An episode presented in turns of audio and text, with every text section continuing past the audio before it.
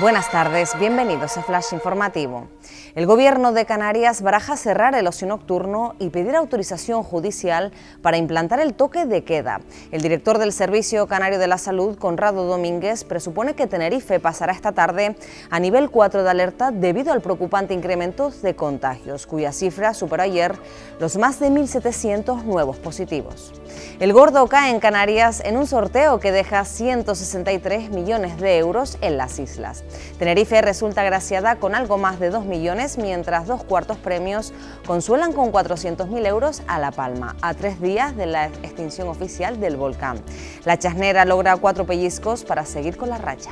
La acampada por una vivienda digna abandona la plaza de la Candelaria. Los manifestantes recogieron las tiendas de campaña instaladas en la capital tinerfeña desde el mes de septiembre para volver a desplegarlas ante el búnker de presidencia. El concierto de Navidad de Puertos de Tenerife se celebrará este año a puerta cerrada.